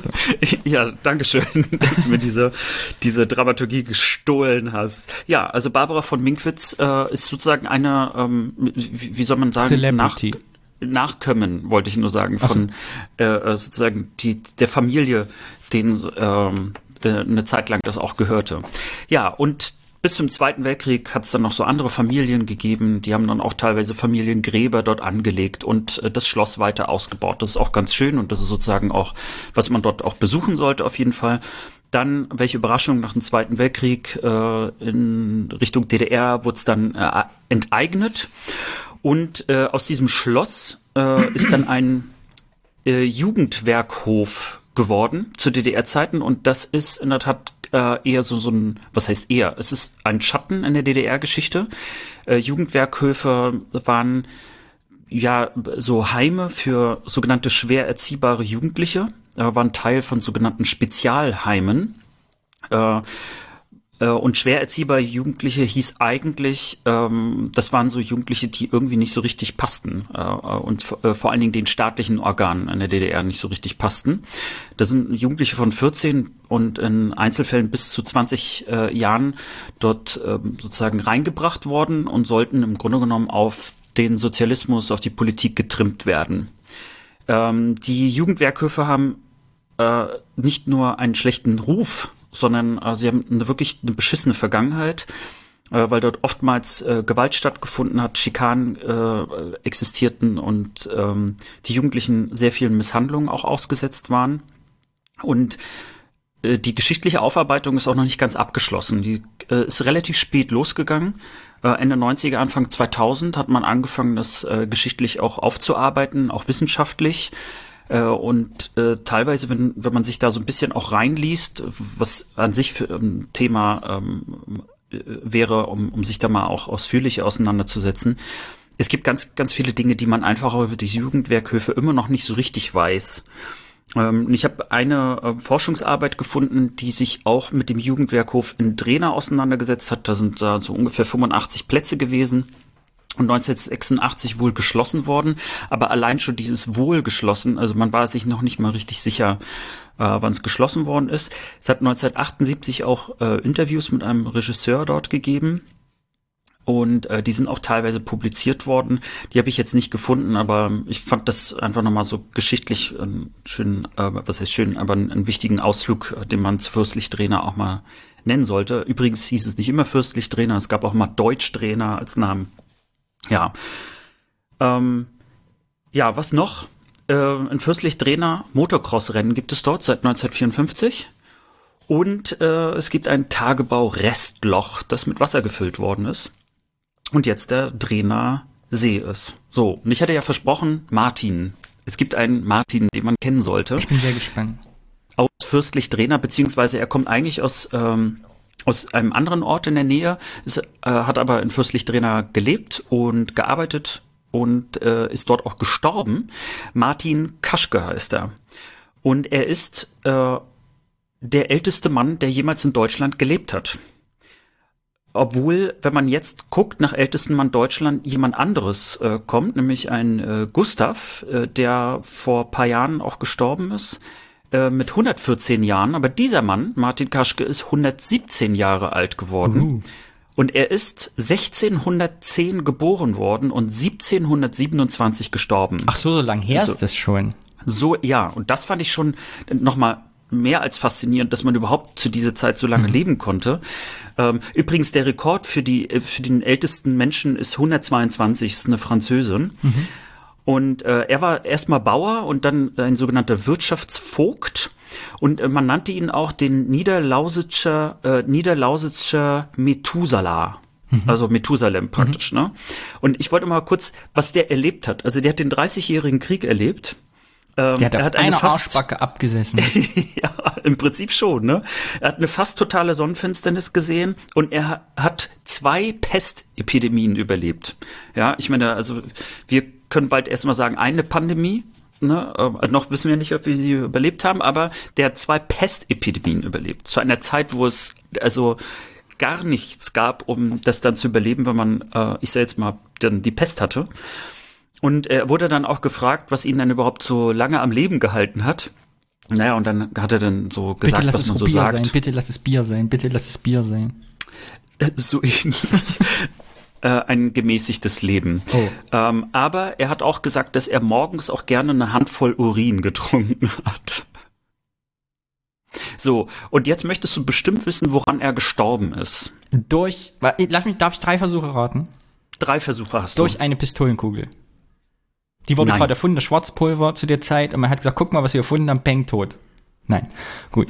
Zweitens, jetzt ganz offensichtlich, er ist im Drana, wie ist der Ort? Drana? Drena. Drena Baggerloch ertrunken. Nein. Dann kann es nur noch eine Todesursache sein. Und zwar ist er gestorben. Natürlich, wie soll es anders sein? Während der Hochzeit mit seiner vierten Frau. Nein. Aber gut, äh, du warst sehr nah dran. total falsch zu sein. Also, äh, er ist an einer Magen-Darm-Infektion gestorben. Oh. Das klingt überhaupt nicht spektakulär. Na gut, also ich wollte jetzt sagen, irgendwie tut, man, man sollte sie eigentlich gar nicht lustig machen über den Tod von Menschen, aber ja, irgendwie gefühlt 1727 ist schon echt lange her und ich meine, er ist 117 Jahre alt geworden. Ja, ja. Äh, es gibt noch so ein ist paar der andere. an ähm, oder mit der Darmerkrankung gestorben? Ah, siehst du, und, und so hast du den Bogen zu heute Ja. gespannt. Ich, äh, deswegen, wir sind, wir sind viel intelligenter, ähm, äh, als man das manchmal annimmt. Jetzt bitte nicht buzzern. So, zu der Brauerei. Ähm, es ist eine Schlossbrauerei, welche Überraschung. Äh, 1745 gegründet, äh, laut Angabe der Brauerei von heute. Ähm, laut Aussage wurde auch schon 300 Jahre zuvor angefangen, dort zu brauen. Und ähm, es gibt da so einige Geschichten auch dazu, also in dem Ort. Ähm, dann gab es auch mal eine Zeit lang, wo dieses Bier, äh, also nur dieses Bier in der äh, Gegend ausgeschenkt werden durfte. Also es wurde sogar unter Strafe gestellt, wenn ein anderes Bier in der Nähe ausgeschenkt worden ist. Zum Beispiel das Karlauer Bier. Das durfte keiner trinken. Ah, ich kenne jemanden, der kommt aus Karlau. Die Jenny. Ja, das hängt da irgendwie alles zusammen. Äh, 1807 kam dann auch ähm, ähm, also sozusagen neuer Besitzer oder Besitzerin dazu, ähm, wo dann eine Brennerei noch dazu kam, eine Melzerei. Dann gab es hier und da natürlich so äh, paar Besitzerwechsel, wie sich das gehört. Und 1951 äh, dann äh, wurde es zu einem volkseigenen Betrieb. 91 dann privatisiert wieder nach der Wende. Und seit 2000 gehört es äh, jetzt der Fürstlich Drehner also Brauerei Fürstlich Drehner GmbH. Und die haben wirklich eine sehr, sehr große Auswahl an Bieren, sind auch sehr stolz darauf, dass sie sowohl ähm, alte Rezepte wieder anwenden, als auch viele ganz neue. Das heißt also, da hat man wirklich eine riesen Palette an Bieren. Das äh, fiel mir auch sehr schwer, jetzt da eins auszusuchen, aber ich fand irgendwie Doppelbock, das klingt irgendwie so klassisch. Und ich weiß gar nicht, ob du es weißt, aber ich habe so eine Art Bierfächer. Also das, das heißt, da kann man dann alle Biersorten, die es so gibt, äh, äh, schauen. Und, der sich Doppelbock Luft zu wedeln. Man kann sich damit auch Luft zuwedeln. Und äh, der Doppelbock hast du ja schon gerade äh, gesehen, der ist ja auch extra stark, deswegen auch ein bisschen mehr Alkohol, 18% Stammwürze. Und in diesem Fächer ist im Prinzip der Doppelbock zwischen Alt und Dubbel. Dubbel ist so ein äh, belgischer äh, äh, Brauart für unsere Hörer und Hörerinnen. Ja, das äh, zu Fürstlich Drehner und äh, unserem Doppelbock.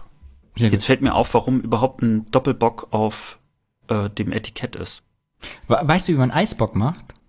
Nee. Du nimmst einen Doppelbock, frierst es ein und wenn es eingefroren ist, drehst du es um und lässt quasi das, was als erstes taut, auslaufen. Das heißt, du hast einen sehr hohen Alkoholgehalt mit Bieraroma. Also Eisböcke haben, ich glaube, der Weltrekord liegt bei 60% Alkohol. Ach, das Und- war ernst gemeint. Ja, auf jeden Fall. So wird Eisbock ich gemacht. wollte, ich wollte gerade noch sagen, na toll, jetzt habe ich dich kurz ernst genommen. Nein, wirklich. Ich, guck mal, wo der Eisbock in deinem Bierfächer ist. Ich würde sagen, an irgendeinem Ende. Gut. So viel der Nörderei. Alex, war eigentlich eine sehr schöne Folge. Ich bin froh, dass ich das Musikthema ausrecherchieren konnte, weil ich wollte es erst gar nicht mehr machen, weil eigentlich wollte ich es aufgeben und sagen, ich mache was anderes, aber dann dachte ich, das Scheitern als Thema ist ja vielleicht auch ganz gut. Und ich finde den ältesten Mann der Welt im Podcast zu haben, also ist doch schon eine Motivation. Finde ich auch. 117 Jahre. Möchtest du 117 Jahre werden? Wenn ich noch gut in Schutz bin, Na gut. Darauf würde ich sagen, Prost. Auf Wiedersehen, Alex. Tschüssing, Danny.